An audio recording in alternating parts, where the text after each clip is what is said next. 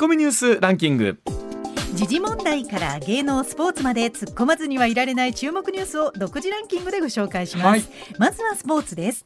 プロ野球阪神は昨日巨人に4対0で勝ち連勝となりました、はい、先発の伊藤将司投手が今季初勝利をプロ初完封で飾りました、はい、阪神は借金12の最下位ながら巻き返しを喫し明日からの交流戦に臨みます。まあ本当開幕してからね勝てなかった時には今シーズンどうなるんだと思って、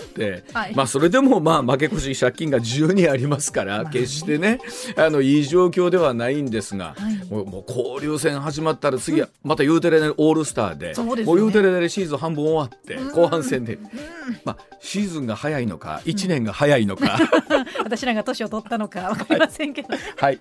はい、続いてです、うん、速報でお伝えしますが、アメリカ大リーグエンゼルスの大谷翔平が22日、アナハイムで行われたアスレチックス戦に1番指名打者で出場し、はい、1回に日米通算150号となるホームランを放ちました。出ましたか。出ました、うん、はい。ね。でも、うん本当にいつも言うんですが、この時間って昨日のニュースだったのか今日のニュースだったのかこれ取れたての今本当に入った。今入ってきたニュースです。ね。小屋でさっき打ちましたね。ね、はい、でも本当あの今シーズンはどれぐらい打ってくれて、どれぐらい買ってくれるのか、本当です。ね。期待しかありませんね。はい。では、ニュースの方行きましょうか。はい。それではニュースランキングまずは第5位です。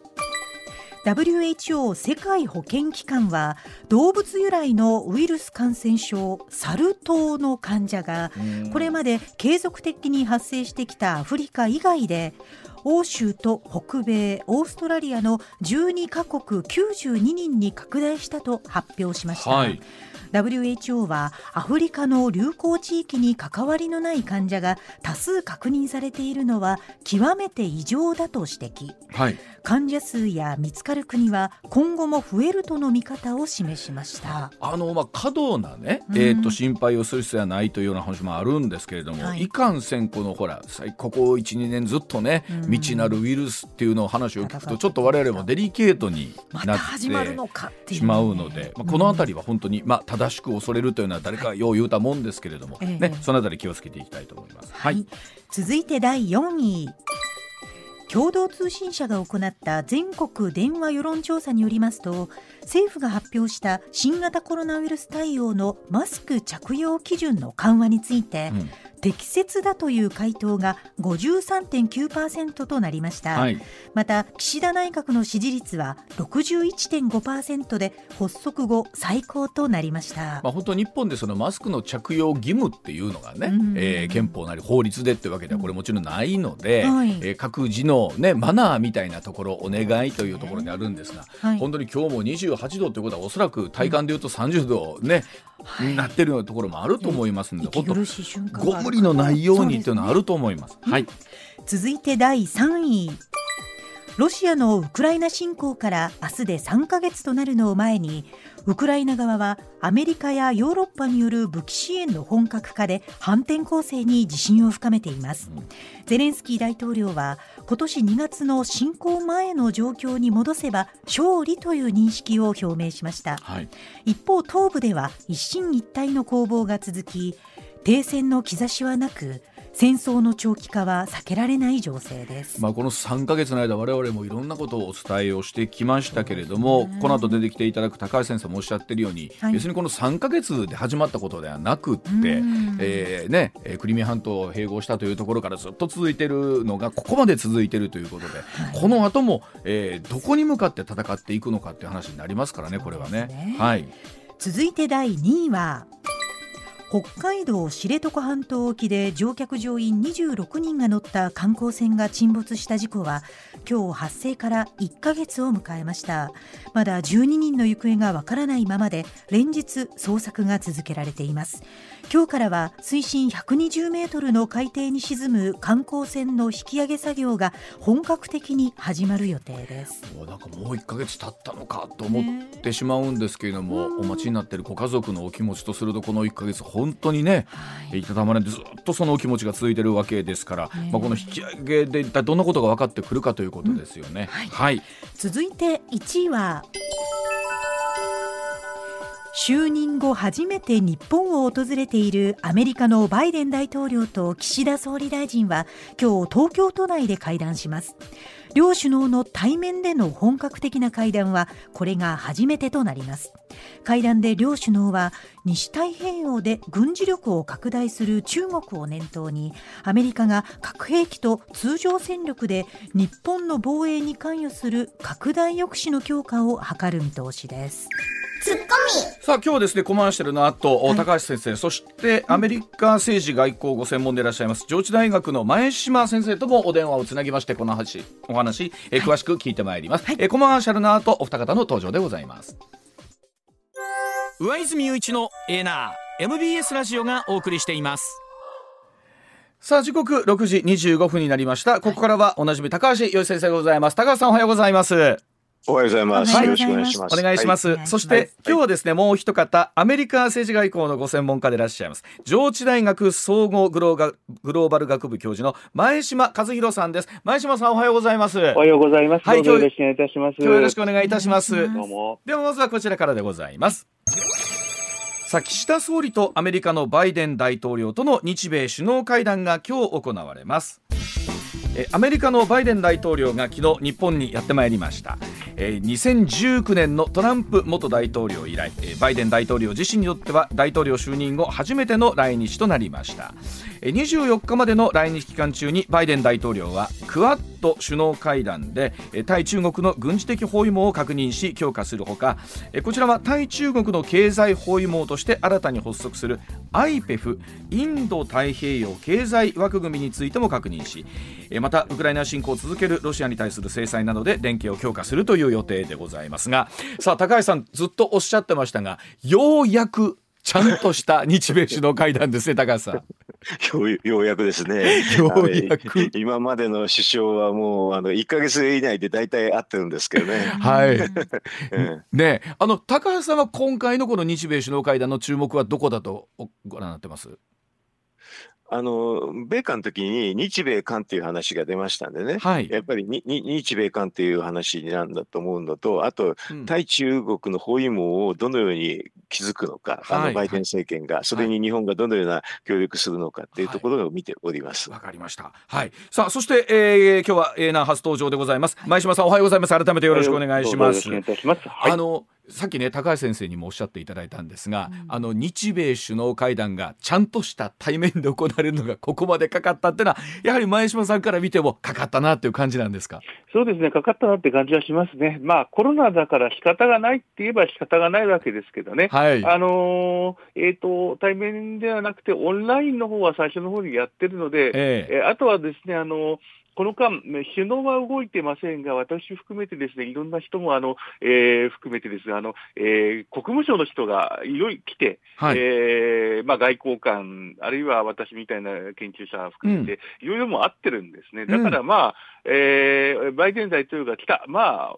締めに来たというか、締めというか、要するにあの、うん、鳥、えー、鳥を取りに来たという感じがしますよね。もうあの、ずっとずっとあの、えー、日米の、えっ、ー、と、防衛だったり安全保障の動きはずっとありますので、はい、まあ、遅くてもそんなに問題はないと私は思うんですけどね。うん、あの、我々から見ると、この、例えばバイデン大統領と日本の総理が会談するということの、改めてこの意味みたいなものっていうのをラジオ機の皆さんにはどういうふうに伝えれば、前島さんいいでしょうか？うんあのもちろんこれ、日米、えーまあ、アメリカにとっても日本,、えー、日本っていうのは最も重要な同盟国です、えー、その最も重要な同盟国であり、えー、経済のパートナーであり、はい、価値観を共有できる相手同士が、そのトップが、えー、直接会うことによって、まあ、濃密な時間を過ごして、固い絆を演出するという、えー、一大イベントですね、特に日本にとってみれば、アメリカとの関係を考えると、えー、と政権あの岸田政権の中で大きな、まあえー、今日が、あのなんていうかな、えーと、今日が大きな日ですよね、はい、日米首脳会談をやって、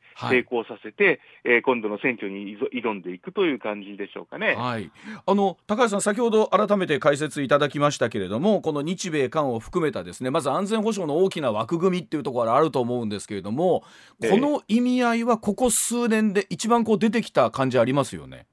それはそうですね、ウクライナじゃっていうのが、うん、あの具体的に日本の周りで考えると、まあロ、ロシアと北朝鮮と中国っていうのが、まあ、3カ国もそれでおまおまけに核兵器を持っている国が周りにいるっていうのは、はい、あの世界の中でも結構危険地帯ですよね、はい、その時に日米は重要ですけど、日米韓っていうのも重要ですよね。ここにさらにまあ日本、アメリカ、オーストラリア、インドというこの4カ国の枠組みのクアッドというところがあるんですけれども高橋さん、改めてこのクアッドというところの意味合いみたいなどういうふうに我々捉えればいいでしょうこれはね、あの実は安倍さんがあの、まあ、ずっとやってた話で、うん、えー、っとまああの、率直に言っちゃうと、中国をどのように、まあ、あの、なんていうんですか、包囲するかっていうのが中心なんですね。はいはい、それで、まあ、でもそれに加えて、北朝鮮と、まあ、ロシアも加わっちゃったんですけれど、うん、まあ、あの、えと、このククアッドって、えっ、ー、と、インドが入ってるのがポイントですよね。はい、オーストラリアとかそういうのは、あの、アメリカといつも一緒にやるんですけど、インドってのは、あの、今回のウクライナでも独特のポジションですよね。あの、ど、どこに近いのと、これは、あの、西側の民主国に近いの、というふうに思いつつも、はい、あれですよね、ロシアの方とも近いとかいう話ですよね。はい、でもこの中国に対してはあれですよね、結構あのインドは厳しいスタンスですからね。だからここはい、ここはアメリカはインドを直接やるのは大変なんで、うん、日本からだからちょっと間に入ってて、インドにうまく話しつないで、まあ、西側の民主主義国につなぎ止めるっていうか、そういうような役割がありますね。あの、前島さん、インドとアメリカの関係っていうのは、高橋さん解説いただきましたけど、いかがでしょうか？やはりインドっていうのは常に微妙な立場なんですよね。それは昔を見ても、例えばソ連との関係、アメリカの関係、中立でいたいっていうのがインドの外交の基本路線なんですよね。はいはい、ですので、今のアメリカにとってみても、やはり面倒くさい存在ではあります。ただ、みえーとまあ、いろいろカースト制度とかありますが、民主主義の国であって、えー、古くて古い民主主義の国であって、うん、このインドをどう巻き込んでいくのか、うん、えー、要するに、えー、日本本、日本とアメリカとオーストラリア側なんだよと、うん、こちらに来てねという大きなメッセージを送るのがクアッド、高橋先生もおっしゃられたような形で、うん、インドをいかにこうこちら側に入って、もらってと、ただおっしゃる、あのえーと、先ほどもご説明があったんですが、うん、えー、特にあのロシアとの関係は非常に微妙ですよね。ね。えーと、ロシアからの原油輸入は状況が全然変わってなくて、インドにとってみれば安い原油が入ってくるという状況だし、インドはそもそもあの武器の半分はロシアから、えー、購入しているので、はい、まあ、おそらくこのクアッドのところで、それでも何らかの形で、ウクライナ制裁のところに加わってほしいみたいな動きが今回、えー、出るんだと思うんですね、うん、えー、このインド、やっぱりポイントだと思います。アメリカにとってみても、面倒くさいけど、面倒くさいからこちら側に来てねっていう、えー、そういう立場ですよね、インドインドあ、そういう関係ですね、アメリカとインドというのは。今、インドのスタンスとすると、どこに立ってるというふうに、インド自身はどう考えてるんでしょうかね。うんえーと、基本的には中立路線っていうのは昔からの流れで、はい、中国とも仲良しで、アメリカとも仲良しにしていたい、うん、えー、っていうところだと思います。ただ、えーと、中国といろいろ揉めることもあります、高橋先生もおっしゃられましたが、うんうん、ですので、これをチャンスに、えー、日本とアメリカとオーストラリア側に来てくれと。うん、あただ微妙ですよね、クアッド、えー、本当は安全保障の枠組みにしたいし、はい、日本の安全保障の方々もそこにとても関心があるわけですが、うん、えーと、これは安保の中国包囲網だというと、うん、なかなかインドが乗ってくれないので、例えばコロナの対策をやったり、うん、えー、あるいはそうですね、えーと、データの共有化とかやったり、えーと、知的財産権のことを話したりと、なんかちょっとあの気候変動かな、気候変動とかで乗ってくれというようなことになっていって、安全保障の枠組みというよりも、はい、なんかあの中国側が言ってましたが、中国が入っても問題ないような枠組みになってるねっていう皮肉すらありますけどね、でも、えー、これを機会、えー、これをきっかけに、クアッドをきっかけに、日本とアメリカ、オーストラリア側に少しでも入ってほしいっていう形ですね。高橋さん今のお話聞いてると、はい、ここに中国が加わ 加わっちゃったらという言い方も変ですけど だとするとまた根本変わってきますもんね。まあ、ね、中国っていろんなこと言うんですよ。TPP にも入れるとか言って言ったりしますからね、はい、だからまあね、うん、まああの入っていただいて、うん、あの面白いといえば面白いですけどね。まあでも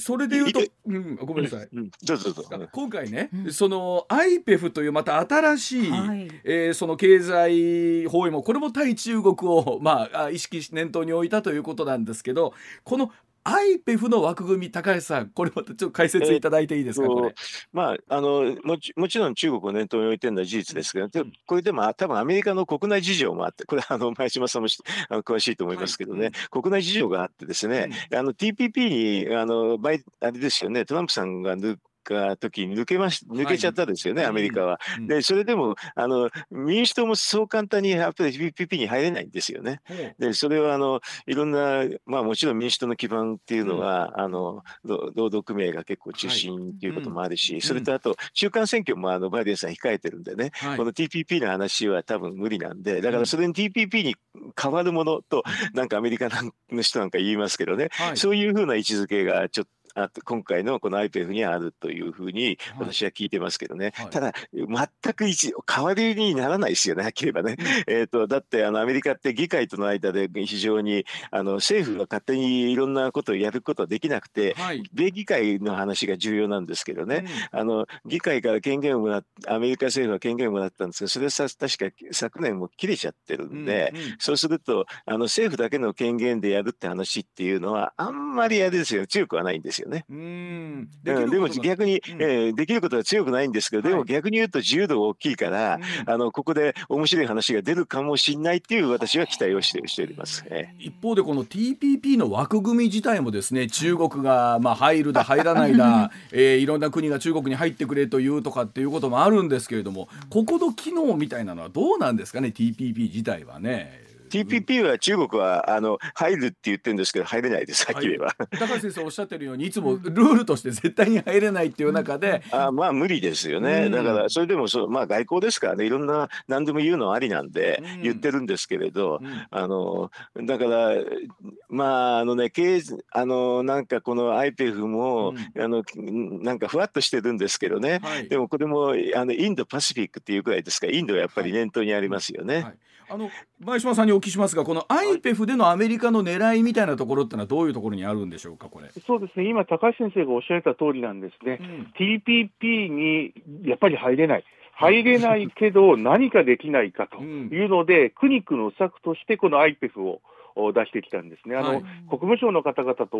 国務省の、えー、東アジア担当の方々と話すと、いや、本音は TPP に入りたいんだよ。だけど、絶対議会が反対するから ダメなんだっていう話ですね。で、えー、今年のあの3月1日の、えー、っとバイデンさんの一般上昇演説でこれが急に出てきて、えー、私自身もいろんな方に聞いたんです、これ何ですかと。はい、えー、まあ、TPP に変わりた、変わるものにはなるんだけど、うん、えー、国内の雇用には関係ない、まあ、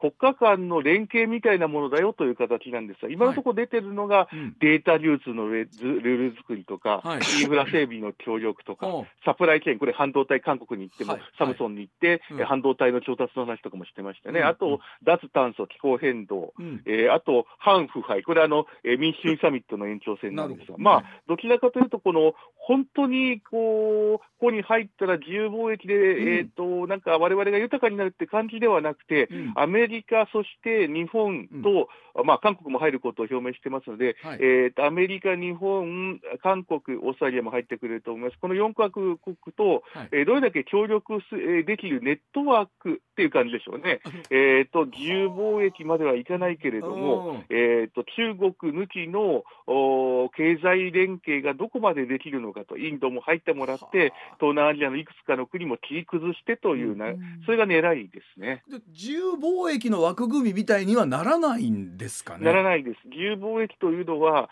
えー、関税を下げてもらうことになりますね、はい、他の国に。うんうん、えというのは、えーと、今回、それはもう最初からアメリカが無理です。あのえー、と高橋先生おっしゃった通り、はい、そもそもそういう権限って、えー、大統領が議会にお願いして持ってたものがあるんですが、うんうん、えー、あのトランプ政権ですらその延長を依頼したんですが、バイデン政権、その議会のあの大統領の貿易促進新権限、これ、名前が似てて TPA っていうんですけど、はい、TPA の延長を、えー、バイデン政権、あの全然もう要請しなかった、無た、うん、えー、絶対無可不可能だからという感じでしたね。うん、だから、それとは違います。これはあのあくまでも、えー、例えばですね、IPF は半導体のサプライチェーンの中国抜きのネットワーク、うん、えー、中国が下手くそなデータ流通の ルール作り、中国があんまりやる気じゃない、えー、脱炭素のネットワーク、中国という、えー、権威主義的な政権が、えー、とても苦手な腐敗とか、うん、そういうことに関して、えー、自由主義、民主主義の国が連携していこうということですね。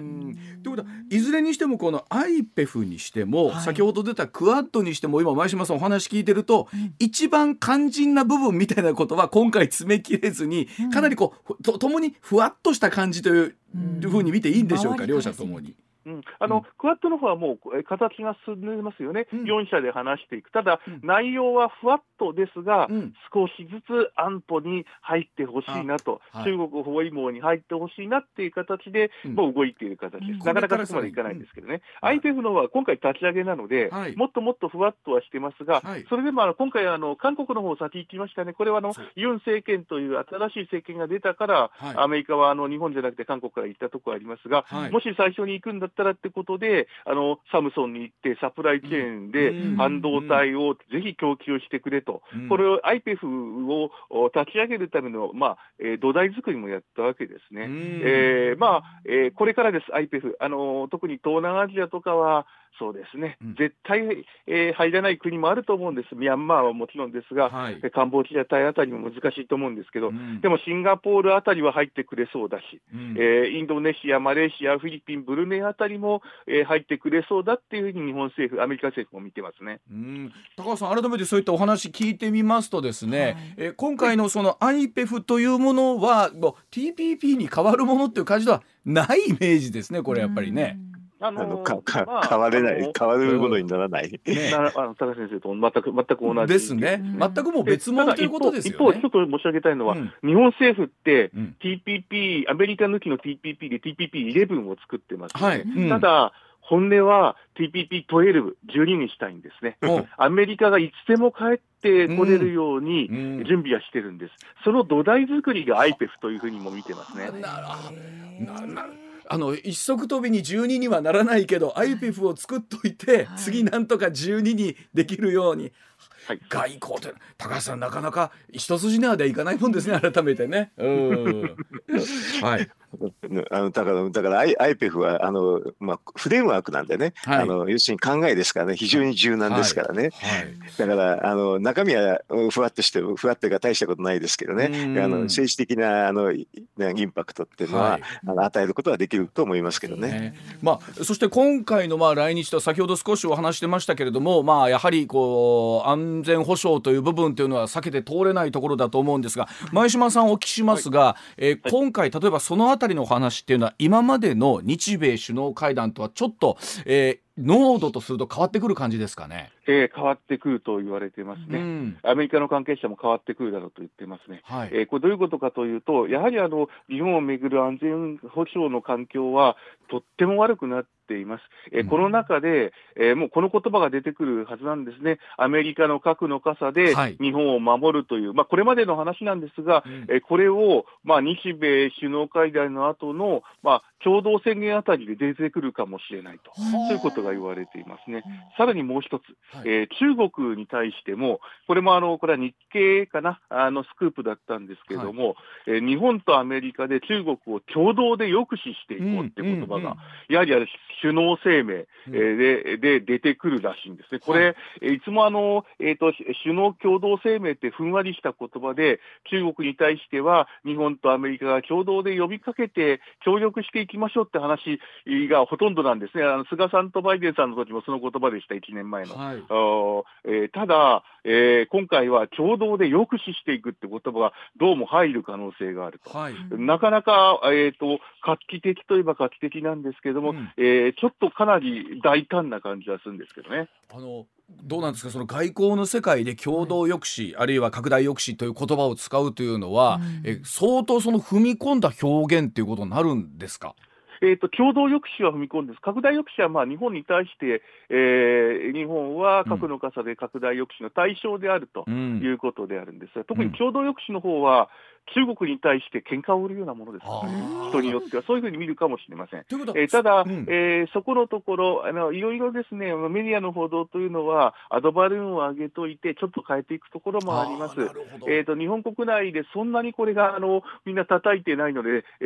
ー、そのままこれ出てくるのか、あるいは少し変えた、もっと温当な話が出てくるのか、あのえー、どうもあの首相、えーと、岸田さん周辺では、もっと温当な言葉にした方がいいんだっていうようなことを言ってるっていうふうに、ちょっと私も伺ってるんですが、ただ、どんな言葉になるかまだわからないですけどね。もしじゃあ、その一番強いというか、共同抑止みたいなところが出てくると、うん、中国側からのメッセージっていうのは、かなり厳しいものがまた出てくるかもしれないということです、ね、もう準備してますよね。あのえー、もう何を言うかも準備してるし、そもそも IPEF のことに関して、これはとんでもないっていうことをもう宣言してますしね。はあ、あのそしてもう一つお話し合った、例えば核の傘ということになってくると、うん、なかなかその国民感情としてですね、どこまで受け入れるのかみたいなところあると思うんですけれども、このあたりはどんなふうな話になりそうなんですかね？えー、あのもうこれは本音で日本はアメリカの核の傘にいます。はい、えー、それで守られてきたというところがあるというのは、これはもう誰もが納得するところだと思うんですね。はあ、それですので、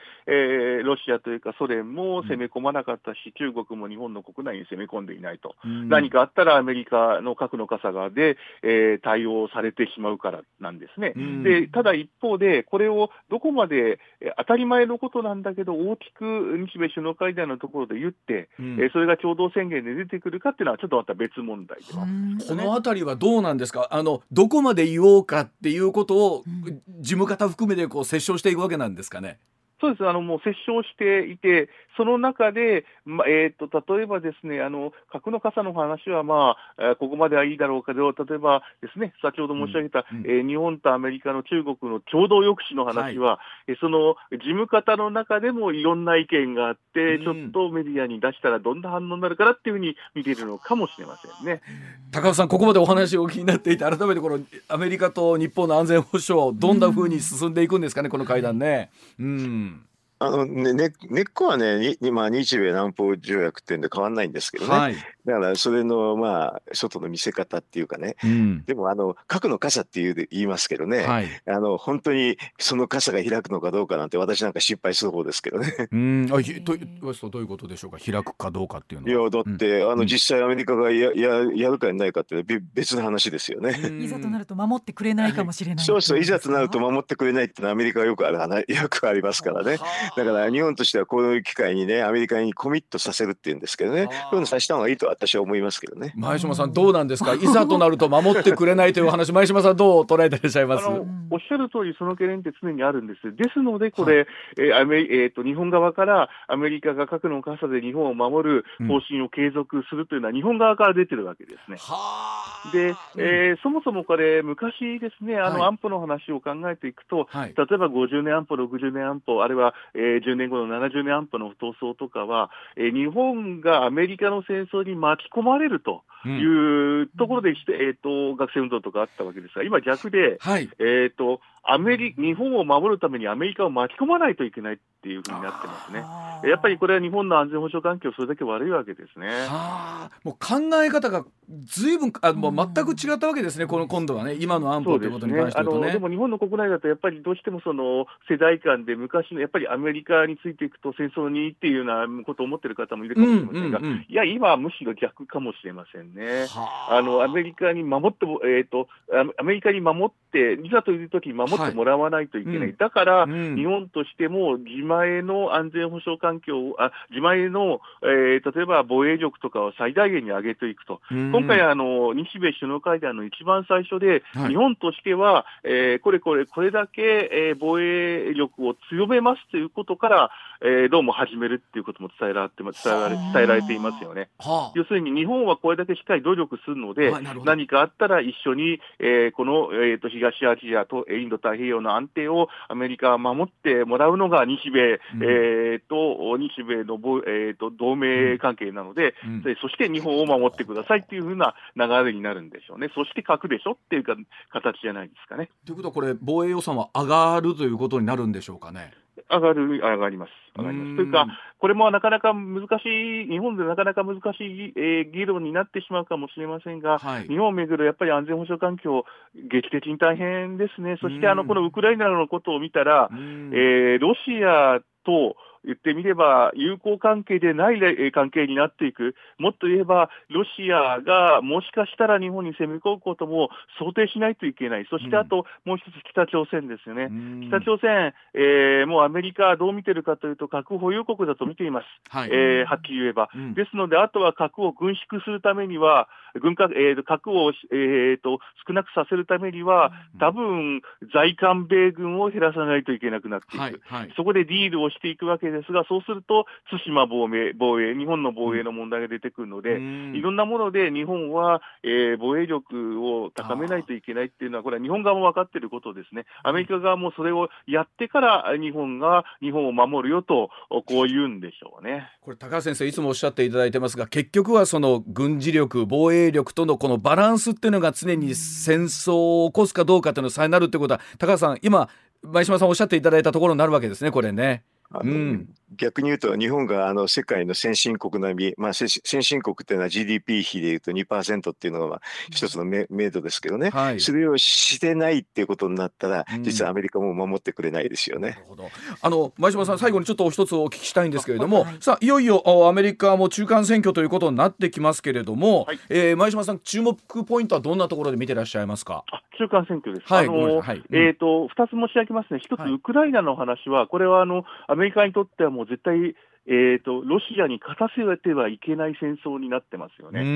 ー、とはいえ、えー、NATO の、えー、ウクライナは NATO の国ではないので、徹底的に支援していく形で、うん、あのー、もうここ数日ですごい額のお金がもう通ったわけですね。はい、えー、最初あの、アメリカは今のところ40億ドルを、うん、まあ、日本円でいくと5000億円、はい、えー、ウクライナに使ってますが、うん、えー、これプラスで、400億ドルっていうのが、どん。と決まったばかりなんですね。で、その前にあの武器貸与法っていうのがありましたけど、ね。はい、武器貸与法使わなくても、400億ドルっていう、あの、今の10倍が、これまで使った額の10倍を、えっ、ー、と、今年の9月まで使うっていう、どんと出すわけですね。すね。で、これで、議会の方の反対も思ってたよりも大きくないので、うん、まずこれ、絶対これ、えー、バイデン政権としては、あのー、なんとかな、うん、このお金を使いながらウクライナを徹底的に横から支援していくと。はい、これが一つです。はい、もう一つ、あの、えー、国内的なところ、これ、難しいところですね、あの、えー、戦争とかと関係ないレベルで決まっている例のインフレの話とか、はい、えー、が大きいです。さらに、あの、中間選挙って、あの投票率5割とか5割以下なんですね、え大統領選挙は6割5分ぐらいなんですが、はい、えー、投票率が低くなれば、怒ってる方が、うん、あえー、と今回の場合、共和党ですが、やっぱり、えーと、追い風になっていくわけですね。はい、ということで、共和党有利なんですが、アメリカ国内のいろんな情勢を見ていくと、例えば女性の妊娠中絶、はい、え全米で、えー、認められていたものが、どうもそうじゃないという最高裁の判決が出るっていうことを、ね、え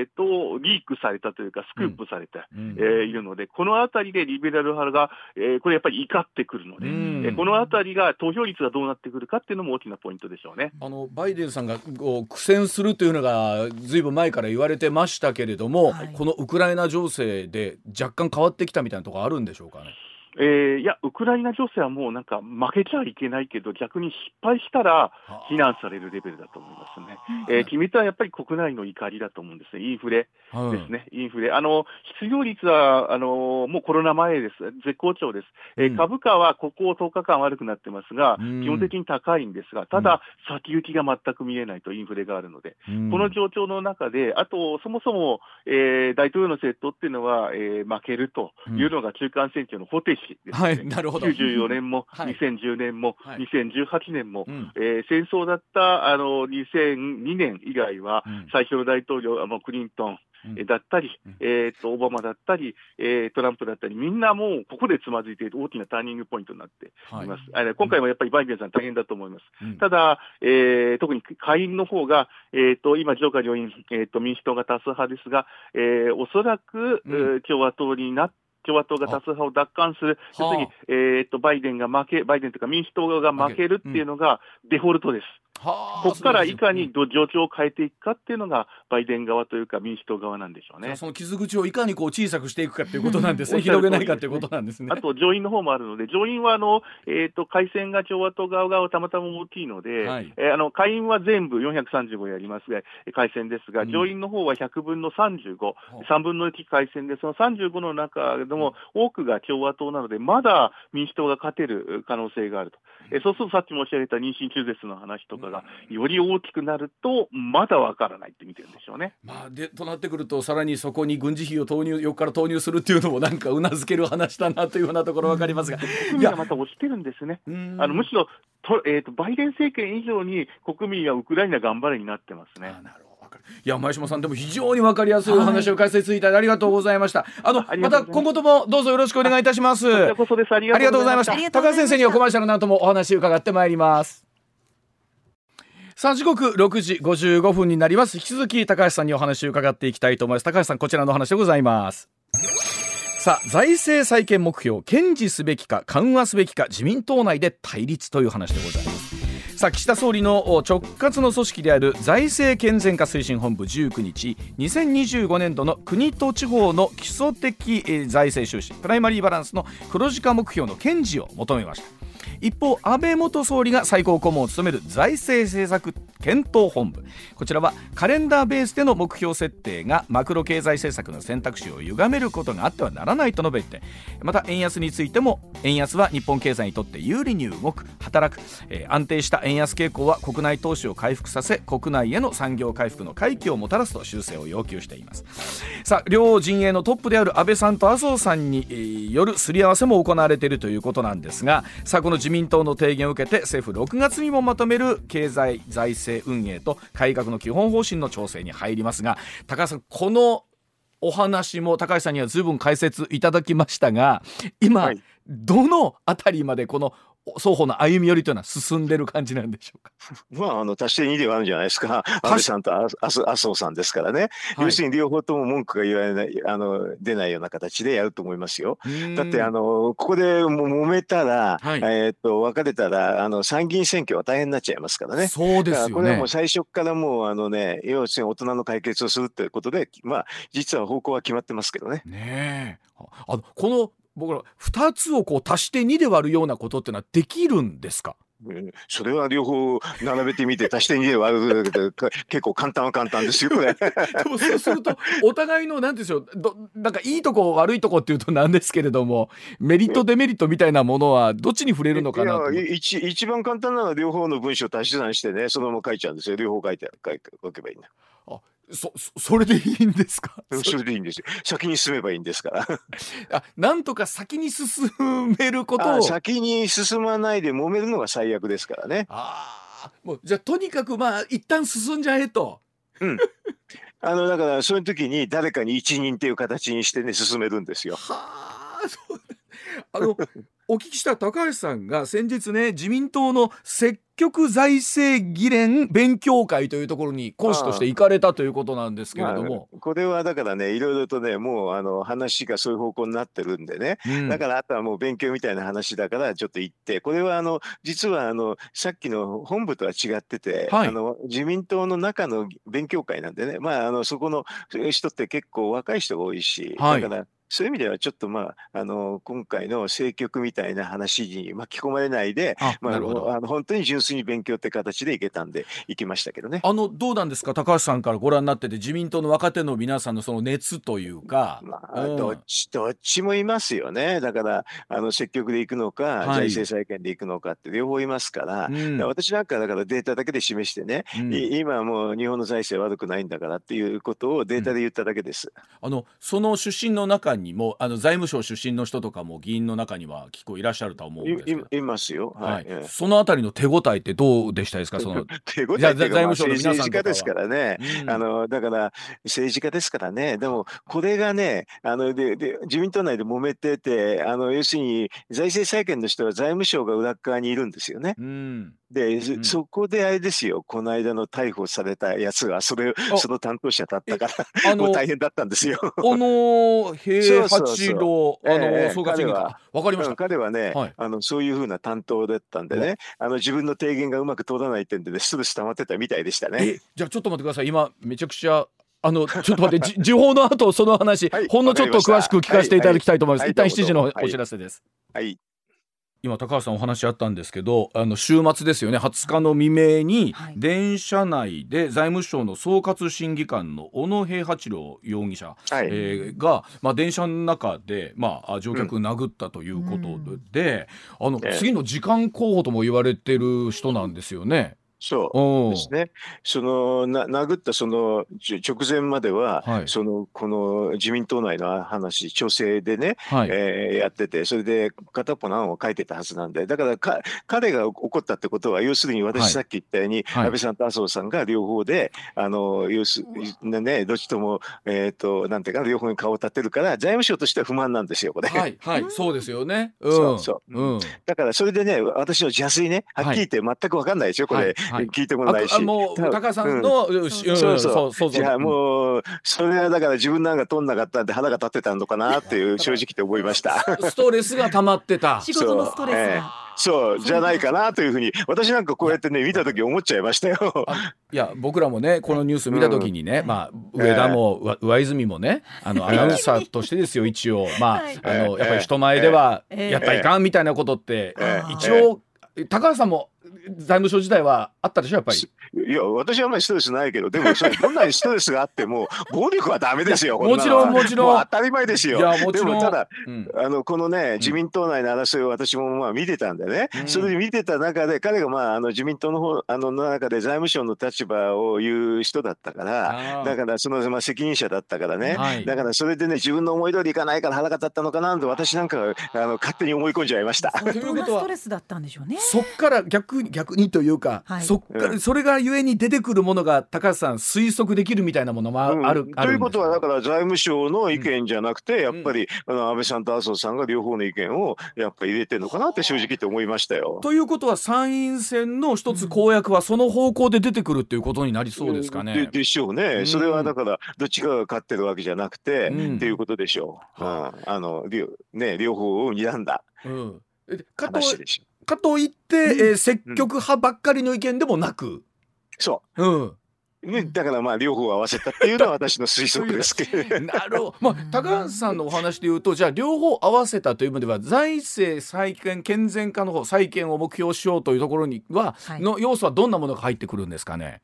あのこれあのプライマリーバランスというのがあってね、はい、これがまあ目標があるんですけどね、うん、その目標はある程度はまあ守ると。ただその中で、うん、あのやっぱり今のこの昨今の情勢ね、うん、あの国防費とかそういうのは伸ばしていくってそういう話になるんじゃないかなって気がします。ということは、えー、財務省の担当とすると書きたくもない 文言を書かされ。そうですね、うんなんかいやもちろん暴力がいかんというのはもちろんそれが原因かどうかも分かんないですけれども、このニュースをそう見るっていうことが面白いなんか今までと違ったちょっと見立てで、はい、あの、なるほど。まあうという高橋さん今日なんかすごいなんか高橋さんのな人間味の部分がまたチロッと見えた感じで 大変さご存知だからなんでしょう、ね、なるほどな。それだけやっぱり、えー、もちろん官僚という人は、板挟みにもなるんでしょうね。まあね仕事ですけどね仕事ですけどねまあわかりました、え高橋さんは比較的でも自由だったんですか？私はストレスと思わない人間なんですよ。いやお強いですね。お強い。言えるっていうのまあ気気に気にしないってだけです。さっき鈍感ってだけです。いやいやいや。わかりました。じゃあ高橋さんまた来週も引き続きよろしくお願いします。ありがとうございました。どうもどうも失礼します。はい。